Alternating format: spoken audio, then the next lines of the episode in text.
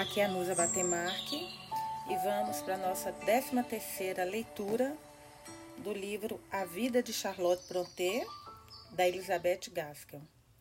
Hoje nós iremos para o capítulo 13, na página 186. As charnecas foram muito frequentadas naquela primavera. Emily e Charlotte caminharam por elas o tempo todo abre aspas, estragando nossos sapatos, mas espero que tenha melhorado nossa saúde, fecha aspas.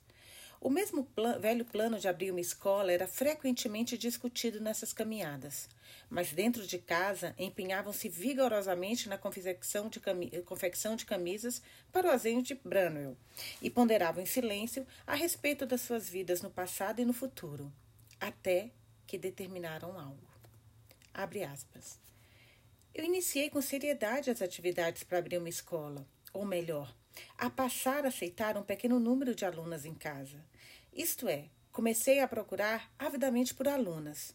Escrevi para Miss, aqui tem entre parênteses, a dona de, da casa em que Charlotte trabalhara como governanta antes de ir para Bruxelas, e tem uma nota, que é a Miss White, de Upper House, de Upperwood House. É uma nota da editora. Não pedi para que ela enviasse suas filhas, eu não poderia fazer isso, mas informei-a das minhas intenções. Recebi uma resposta de Mister, aqui não tem o nome, expressando um verdadeiro pesar, acredito eu, por eu não ter os ter informado um mês antes, pois, caso contrário, eles teriam ficado felizes em enviar suas próprias filhas e também as do Coronel S. Mas agora elas iriam para a instituição de Miss C.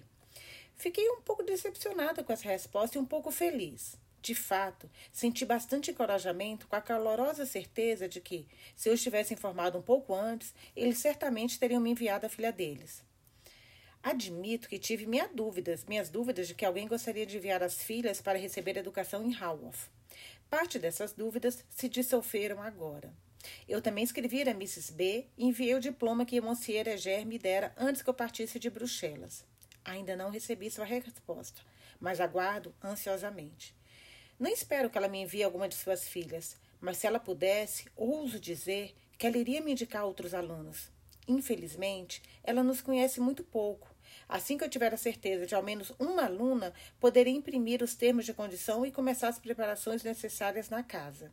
Desejo que tudo isso seja feito antes do inverno chegar. Penso em estabelecer o valor de 25 libras anuais para as acomodações e as aulas. Fecha aspas. Novamente, no dia 24 de julho do mesmo ano, ela escreve, abre aspas, Sigo com a minha pequena questão da melhor forma que posso. Escrevi para todos os amigos com quem eu poderia contar o mínimo, e também para alguns que eu não tinha nenhum direito de contar com ajuda. Muitas vezes, só um pitaco, tá? Vocês já repararam que quando a gente precisa, muitas vezes com quem a gente mais conta não vem nada e de quem a gente menos espera que vem? Eu já reparei isso muitas vezes, sabia? Não sei como é que vai ser no caso da Charlotte, mas eu já percebi que quem eu conto, nem sempre, quando na hora do aperto, eu posso contar. E pessoas que às vezes assim eu acho, ah, aquela ali não vai fazer nunca nada por mim, minha pessoa faz. Nessas horas que a gente conhece quem é quem, né? Vamos lá, continuando. Mrs. B, por exemplo. Então, que ela tá falando que algumas pessoas que não tinham direito de contar com ajuda. Mrs. B, por exemplo. E no caso dela, fui ousado bastante para ir visitá-la pessoalmente. Ela foi extremamente educada e lamentou que suas filhas já estivessem em uma escola em Liverpool. Considerou o empreendimento muito louvável, mas temia que eu teria alguma dificuldade em obter sucesso, devido à situação, situação que está em itálico, como se fosse em destaque. Essa foi a resposta de, que recebi de quase todos. Eu disse a eles que a, agora entre em negrito, né, situação da reforma em alguns pontos vantajosa, que se fosse uma cidade maior, eu não poderia fingir que conseguiria acolher alunas em uma acomodação tão modesta. Mrs. B comentou que julgava modesta. Mas sendo as coisas como elas são, como não temos que pagar aluguel, podemos oferecer os mesmos privilégios educacionais que são oferecidos em escolas maiores, e por pouco mais da metade do preço. E como o nosso número de alunas é limitado, podemos devotar boa parte do nosso tempo a cada aluna. Obrigada pela linda bolsa que me enviou. Como uma estranha forma de retribuir, eu lhe envio uma meia dúzia de termos de condições. Use-os da maneira que julgar melhor. Verá que estipulei um valor de 35 libras, o que acredito que seja um preço justo e na média, considerando as vantagens e desvantagens. Fecha aspas. Isso foi escrito em julho. Até setembro e outubro se passaram e não surgiu nenhuma aluna. Dia após dia, as irmãs sentiam um pouco da esperança, até que passasse o correio. Porém, a vila de Real Wharf era interiorana e afastada, e as Brontês, por terem poucos contatos, eram pouco conhecidas. Charlotte escreveu a respeito no início do inverno. Abre aspas. Emily, Anne e eu estamos realmente agradecidas pelos seus esforços em nosso favor. E se você não obteve sucesso, isso apenas significa que é como nós. Todos nos desejam boa sorte, mas não possuem alunos para nos enviar. Mesmo assim, não temos a intenção de deixar nossos corações se partirem agora, menos ainda de ficarmos mortificadas pela derrota.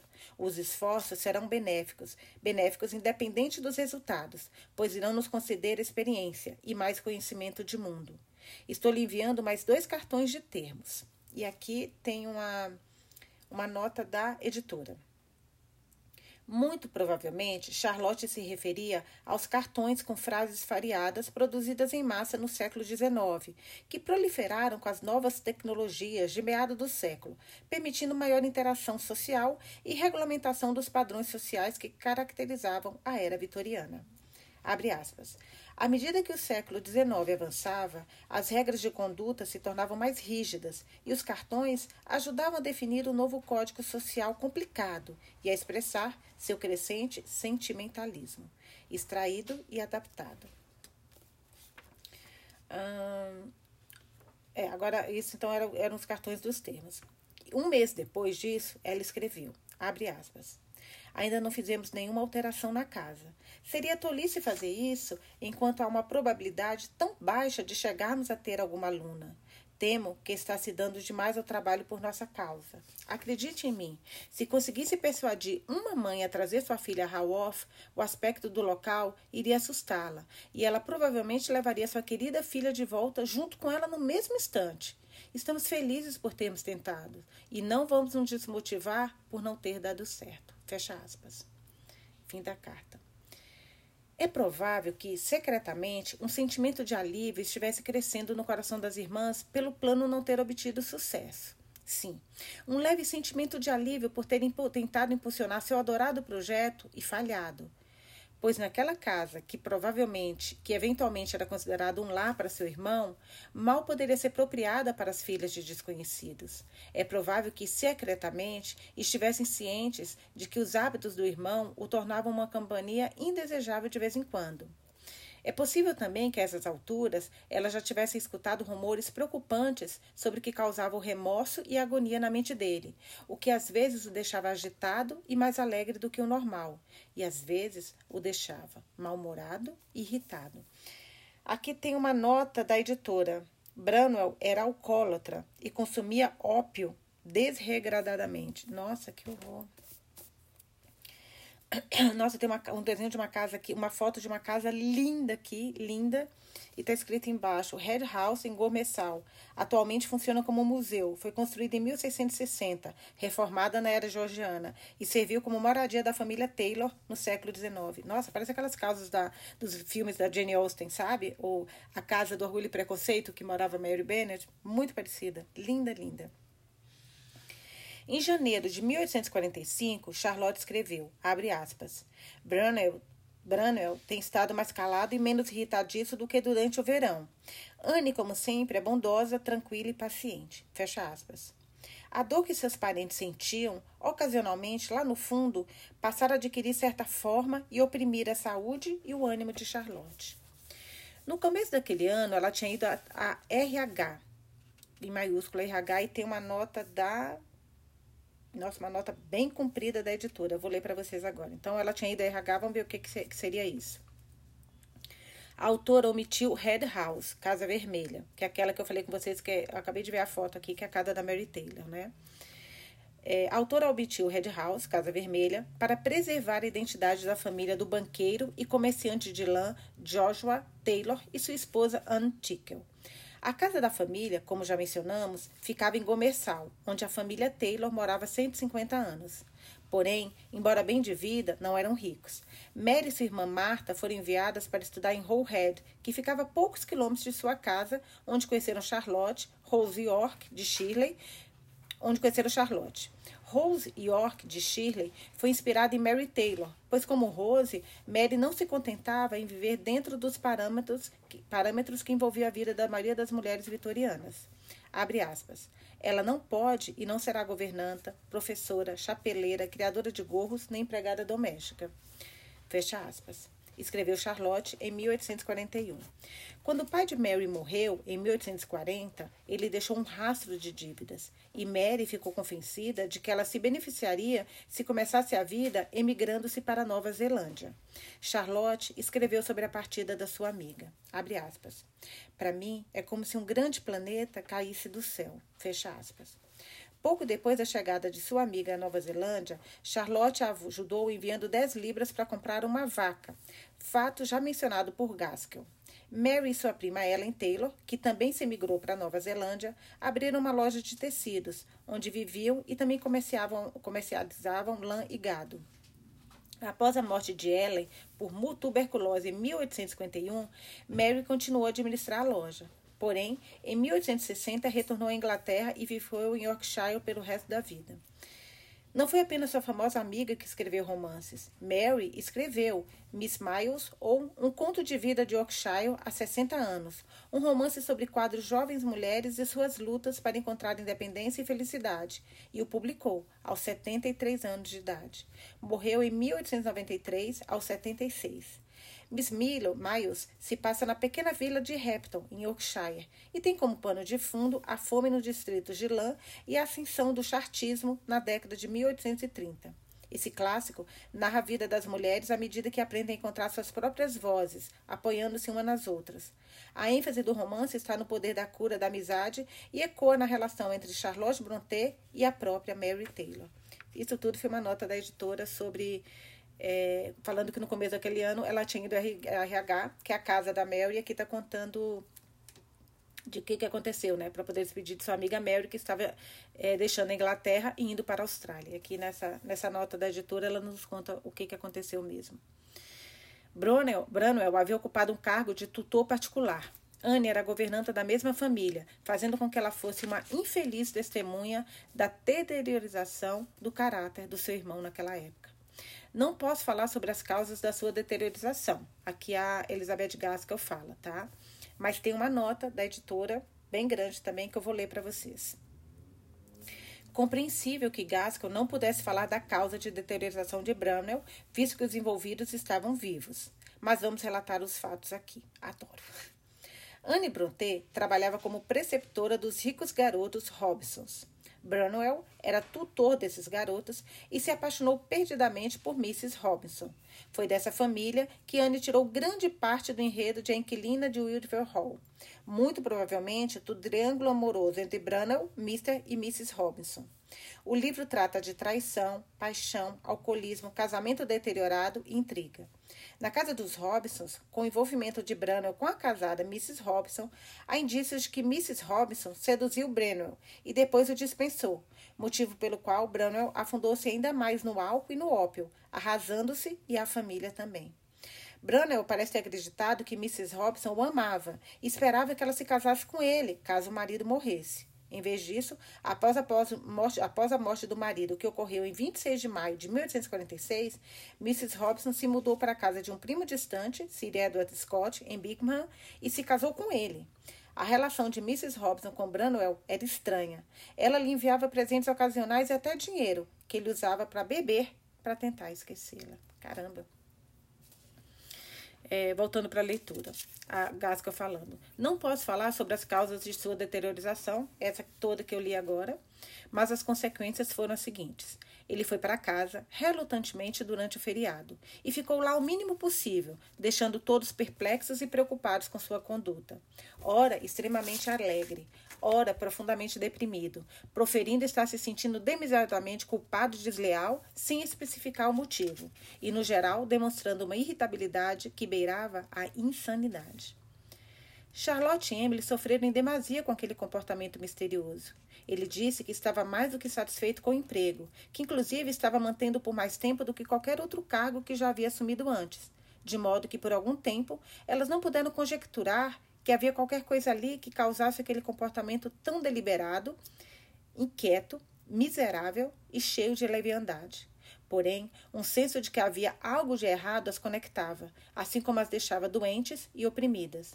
Elas passaram a perder as esperanças na carreira dele. Ele não era mais o orgulho da família, e um medo indistinto, causado em partes pela conduta dele e em partes pelas expressões agoniantes de suspeita presente nas cartas que Ana enviava para, casa, passaram a se esqueirar por suas mentes, imaginando que ele acabaria se tornando a desgraça da família.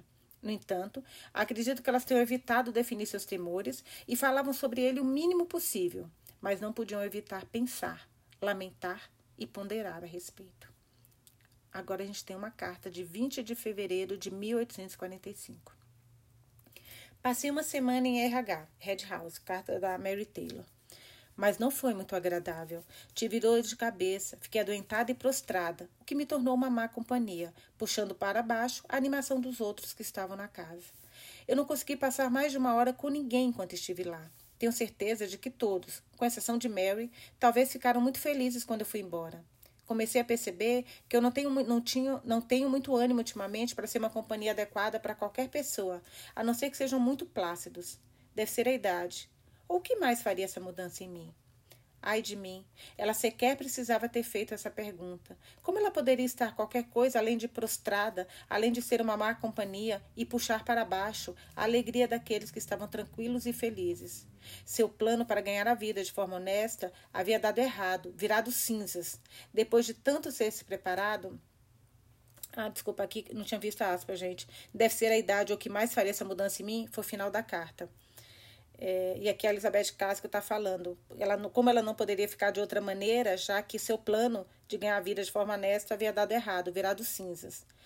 Depois de tanto ter se preparado, não obtivera nenhuma aluna, e em vez de se sentir pesarosa por esse desejo, que existia há tantos anos, não poder se concretizar, tinha motivos para estar aliviada.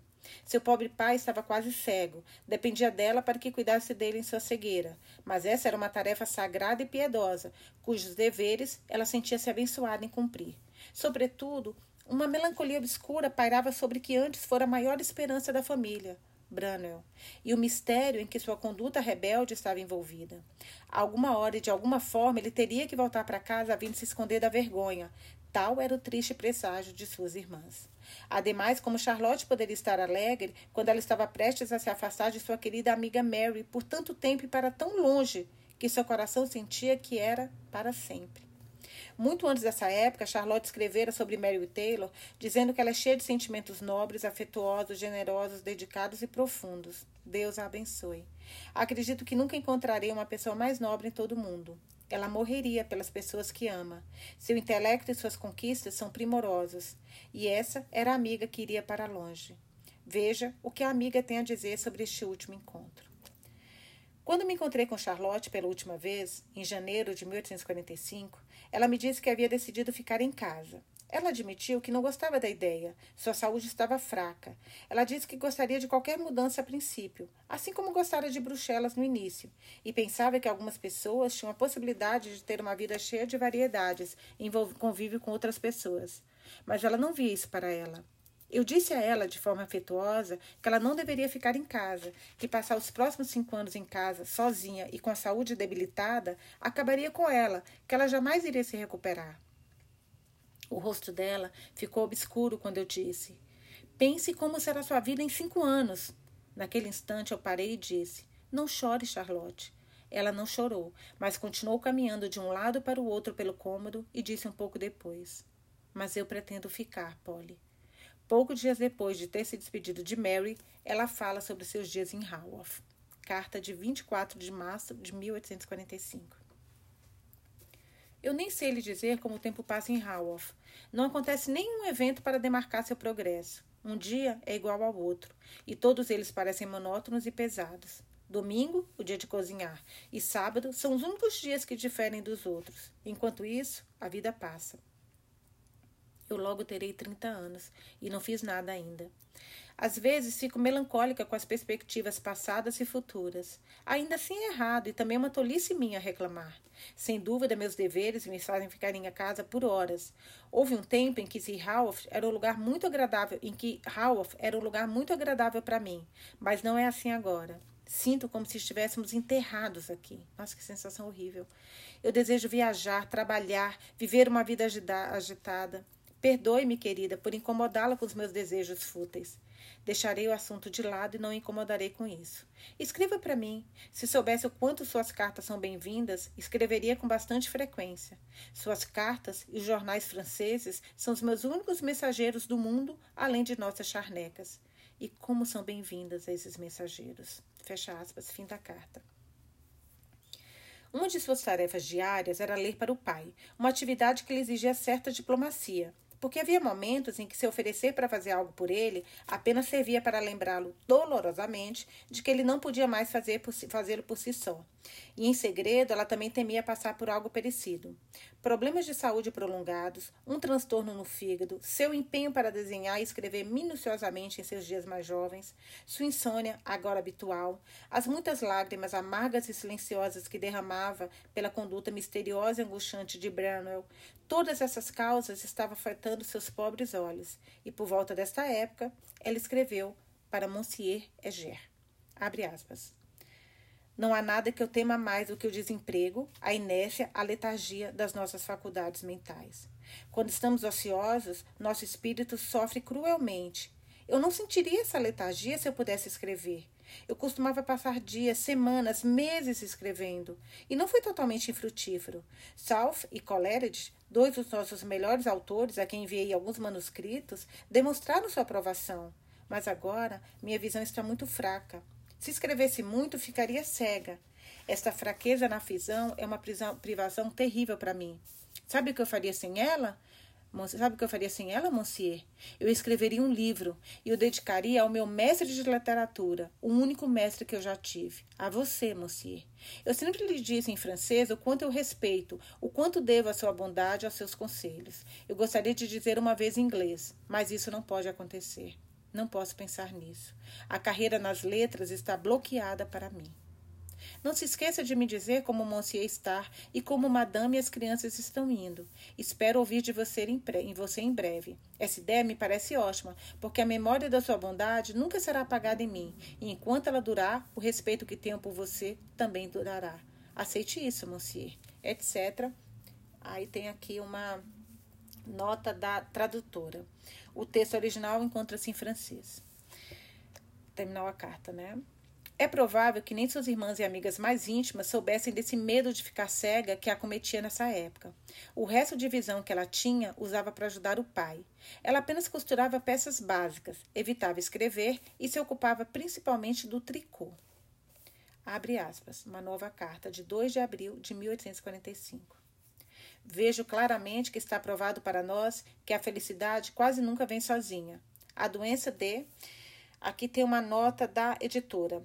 Tem uma omissão aqui por parte de Gaskell do nome. Especulamos se ela falava de Mr. Taylor e algum casamento indesejável de um dos seus filhos, de algum amor secreto de Mary Taylor, que se casara com outra, é, chegamos a especular também se Charlotte não se referia a Brunel e ao casamento de Mrs. Robson com Sir Edward Scott. No entanto, a data da carta impossibilita isso ou está errada. Então, a doença D, que a gente não sabe quem, veio com o casamento D, que a gente também não sabe quem. Mary Taylor encontra-se liberta neste caminho de aventura e batalhas para o qual ela tanto tempo busca entrada. Doença, sofrimento, perigo são meus companheiros de viagem. Seus companheiros são seus companheiros de viagem, seus companheiros inseparáveis. Ela pode estar fora do alcance dos vendavais antes de começar a soprar. Ou eles podem ter gastado sua fúria interna em terra e não perturbado muito o mar. Caso contrário, ela tem sido sacudida por esse vendaval enquanto dormimos em nossas camas ou ficamos acordadas pensando nela. No entanto, quando passamos por esses perigos reais, eles deixam em nossa mente a satisfação de termos enfrentado e superado as dificuldades. Força, coragem experiência são seus, seus resultados invariáveis, considerando que eu duvide que o sofrimento puramente psicológico tenha algum resultado construtivo, ao menos que seja para nos tornar, comparativamente, menos sensíveis ao sofrimento físico. Há dez anos eu teria rido da história que me contou sobre ter confundido um médico solteiro com um homem casado. Eu certamente teria achado que é escrupulosa demais e me perguntado como você poderia se arrepender de ter agido de modo civilizado com um cidadão, com um cidadão decente meramente por ele ser solteiro e não casado.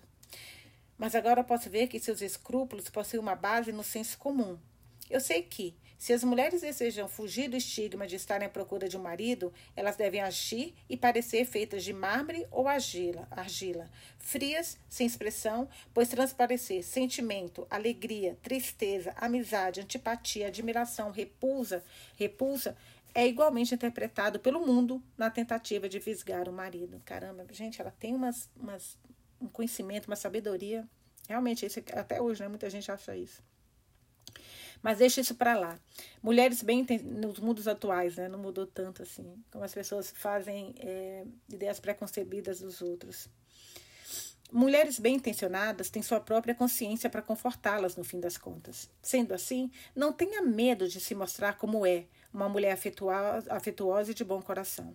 Não reprima demais os seus sentimentos só porque teme que alguma criatura possa imaginar que você esteja sendo assim apenas para fasciná-lo. Não se condene a viver pela metade só porque, se demonstrar animação demais, alguma criatura pragmática de calças pode se achar no direito de pensar que você estaria disposta a dedicar sua vida a ele. Caracas, eu não bato palma aqui porque eu estou segurando o livro. Meu, que lindo isso que ela está escrevendo. Muito bem. Ainda assim, uma conduta composta, decente e equitativa é um tesouro importante para uma mulher e é algo que você possui. Escreva novamente em breve, pois me sinto bastante furiosa e quero me acalmar. Fecha aspas. Agora, uma outra carta, de 13 de junho de 1845.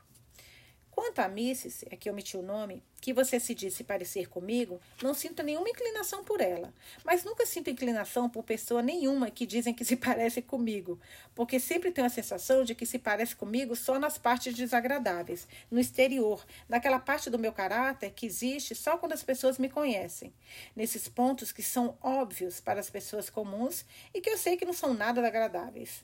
Você disse que ela é esperta, uma pessoa esperta. Como eu detesto esse termo. Significa que é uma mulher astuta, muito feia, intrometida e faladora.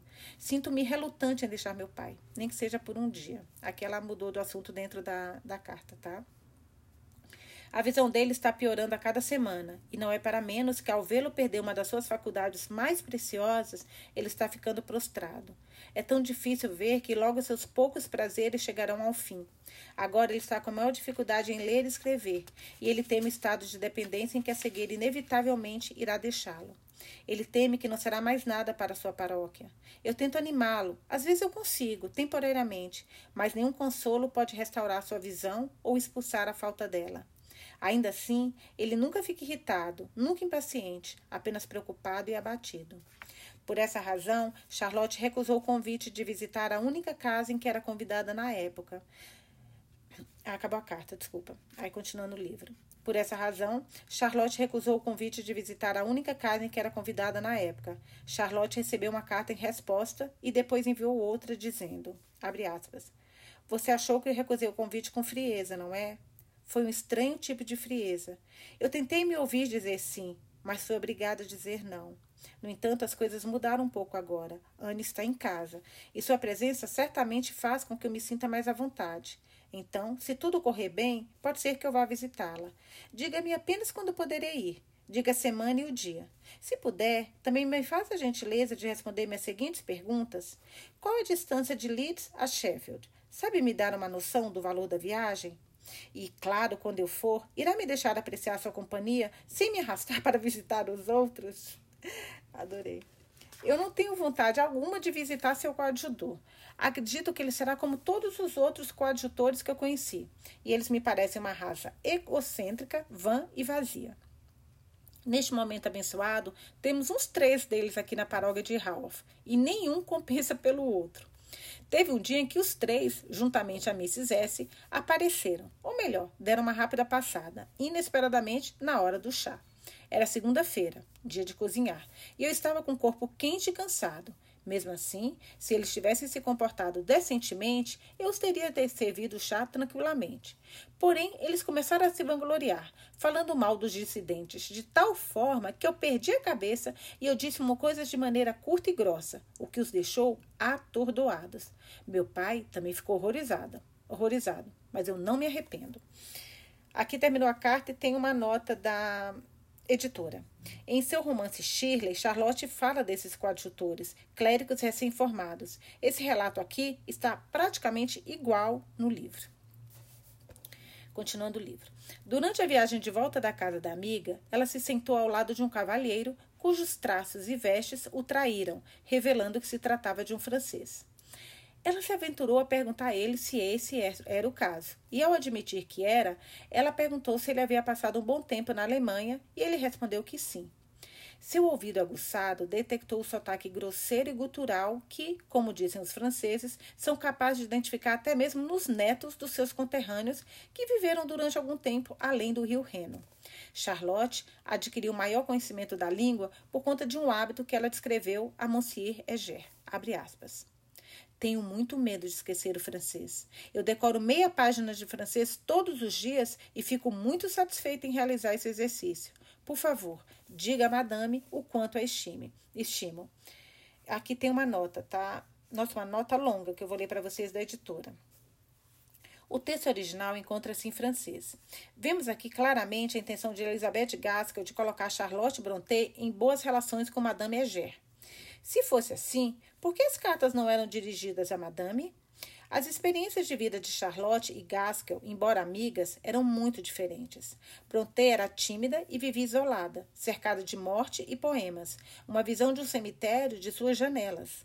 Gaskell era extrovertida, extrovertida e vivia muito ocupada escrevendo seus romances, viajando de Manchester, onde morava, a Londres, a Paris, a Itália, com suas filhas a reboque. Mas o que as duas mulheres compartilhavam era fundamental, eram escritoras. E Charlotte, embora nessa época ainda não tivesse lançado Jane Eyre, era, Eyre era escritora, sempre fora. Em Haworth, elas caminharam juntas por horas. E, como os pântanos, disse Gaskell, nossas conversas podiam se estender para qualquer direção sem chegar ao fim de qualquer assunto. Era natural que Gaskell tentasse melhorar a imagem de Brontë e escondesse, a qualquer custo, os boatos sobre a vida amorosa de Charlotte. Embora vidas tão distintas em berço, tinham em comum que elas não deveriam escrever por ser mulheres, mas suas almas tinham sede de escrever. Os esforços de Gaskell, no entanto, foram um sucesso esmagador. A vida de Charlotte Brontë foi vendida rapidamente em Londres e recebeu críticas entusiasmadas. A Saturday Review escreveu: Abre aspas. Nós vemos a mulher, não a autora. E como uma mulher, Charlotte Brontë foi notável em todos os aspectos. Ela se apegou ao dever como uma completude muito altruísta e uma completa abnegação de tudo o que faz a vida de, o que faz a vida de uma mulher feliz. A reputação de Brontë foi totalmente transformada. Voltando agora para a carta. Por favor, diga a madame o quanto a estima, que a, a nota da editora conta, que eu li para vocês, contando porque ela está mandando uma carta, na verdade, para o marido e não para a esposa, né? Que isso é estranho. Temo que Maria, Maria Luísa e Claire já tenham me esquecido, mas eu irei revê-las novamente um dia, assim que eu ganhar dinheiro suficiente para ir a Bruxelas. Fecha aspas. Final da carta. Assim, após uma rara e prazerosa visita amiga, sua viagem de volta para Haworth se passou de maneira agradável, engajada em uma conversa com um cavalheiro francês, e ela chegou em casa renovada e feliz. E o que ela encontrou lá? Eram dez horas em ponto quando ela chegou ao presbitério. Branel estava lá, inesperadamente, muito adoentado. Ele havia chegado em casa um ou dois dias antes, aparentemente a fim de passar o feriado. Na verdade, imagino eu que foi por conta de algo que havia sido descoberto e que, o tornou, e que tornou sua ausência desejável. No dia em que Charlotte retornara, ele havia recebido sua carta de Mr. E aqui tem uma nota, tá? Mr. Robinson, Mr. Robson, que provavelmente descobrira a intenção do seu empregado para com Mrs. Robson. Então, aqui tem uma carta, provavelmente, do marido, do, do, ele era amante, né, então, do marido da, da amante, que o dispensava de maneira austera, intimando que suas atitudes foram descobertas, caracterizando-as como sendo tão terríveis que era impossível colocar em palavras, e, tornando, e ordenando que ele, ameaçando expô-lo, quebrasse imediatamente e para sempre todos os laços que ele tinha com a família. Qualquer que tenha sido a natureza e a seriedade dos pecados de Branham, que a gente sabe, apesar da Elizabeth Gaskell não falar aqui, qualquer que tenha sido a tentação, qualquer que tenha sido sua culpa, não há dúvidas do sofrimento que sua conduta causara em seu pobre pai e em suas irmãs inocentes. As esperanças e os planos há tanto criados com todos os esforços feitos para que se concretizassem foram frustrados. Dali em diante, seus dias se tornaram amargos, e o descanso das noites foi destruído pelo paroxismo do seu remorso. Vamos ler sobre a miséria de suas irmãs pelas palavras perturbadas de Charlotte. Abre aspas. Tivemos trabalhos com, trabalho com Branwell. Ele não pensava em nada além de acabar ou afogar a agonia em sua mente. Ninguém nesta casa era capaz de descansar. E, por fim, fomos obrigados a enviá-lo para longe durante uma semana, com alguém para cuidar dele. Ele me escreveu esta manhã expressando certa contrição. Mas enquanto ele permanecer em casa, não posso esperar que haja paz nesse lar. Temo que devemos todos nos preparar para uma época conturbada. Quando eu a deixei, estava com uma forte sensação de que eu iria me deparar com mais pesar. Fecha aspas, fim da carta. Nova carta em agosto de 1845. As coisas aqui em casa estão mais ou menos como de costume, não muito boas a respeito de Branel, embora sua saúde e, consequentemente, seu temperamento estejam um pouco melhores nos últimos dois dias. Isso porque ele está sendo forçado a manter a abstinência. Fecha aspas. Outra carta, agora de agosto, 18 de agosto de 1845. A primeira foi de agosto e não falou o dia. Agora está falando que é 18 de agosto. Eu posterguei esta carta porque não tenho boas notícias. Minhas esperanças estão bem baixas com relação a Branel. Às vezes temo que ele não conseguirá fazer nada de bom. O último ataque que receber em suas perspectivas e sentimentos o deixou imprudente. É apenas a falta absoluta de meios que lhe faz, faz parecer um ponto final. De fato, é necessário manter as esperanças até o fim. E é o que eu tento fazer. Mas ocasionalmente a esperança parece tão ilusória. Fim dessa carta. Outra carta em 4 de agosto, desculpa, 4 de novembro de 1845. Eu tinha esperança de poder convidá-la para nos visitar em Haworth. Quase pareceu que Branel teria a chance de conseguir um emprego, e eu esperei para saber o resultado, o resultado dos seus esforços antes de poder dizer: Querida Ellen, venha nos visitar. Mas o cargo de secretariado em um comitê da estação ferroviária foi dado a outra pessoa. Branel permanece em casa. Enquanto ele estiver aqui, você não poderá vir. Eu tenho mais certeza disso quanto mais o vejo. Eu poderia, eu queria poder lhe dizer algo em favor dele, mas não posso. Irei segurar a língua. Todos nós ficamos agradecidos pela sua gentil sugestão a respeito de Leeds, mas acredito que nosso plano de abrir a escola está estagnado por hora. Fecha aspas.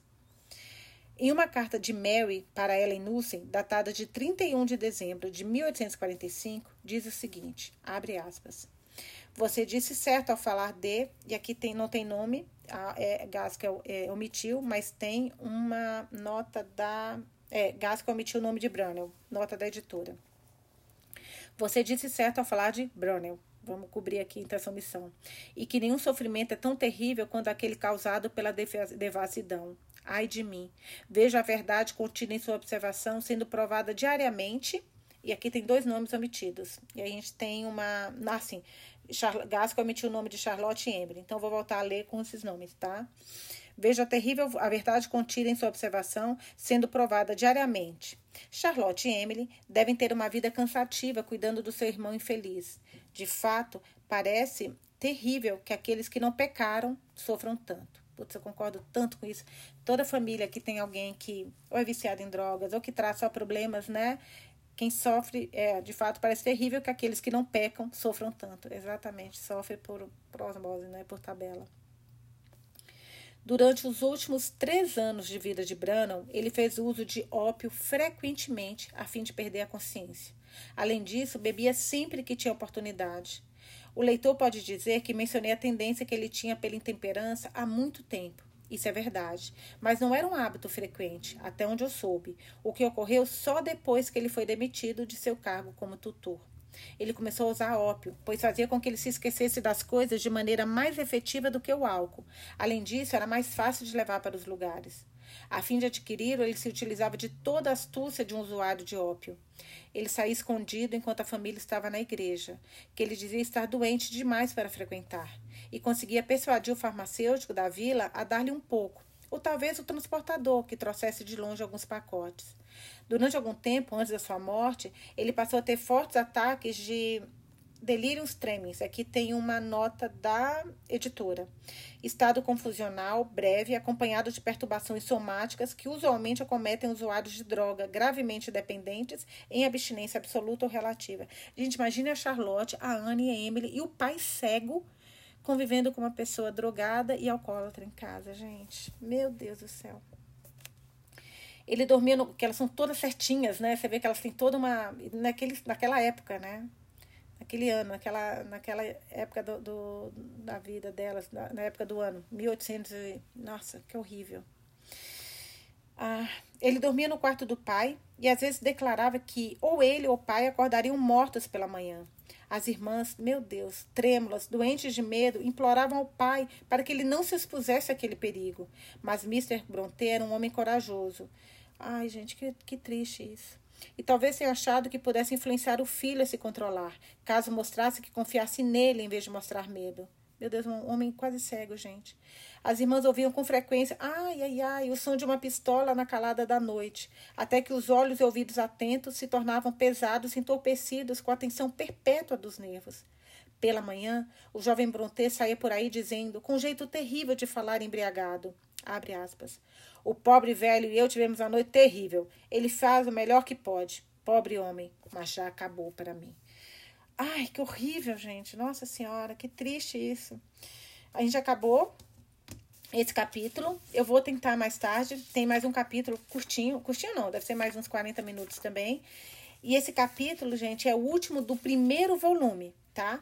Aí depois a gente já vai pro segundo volume do livro da Vida de Charlotte Brontë.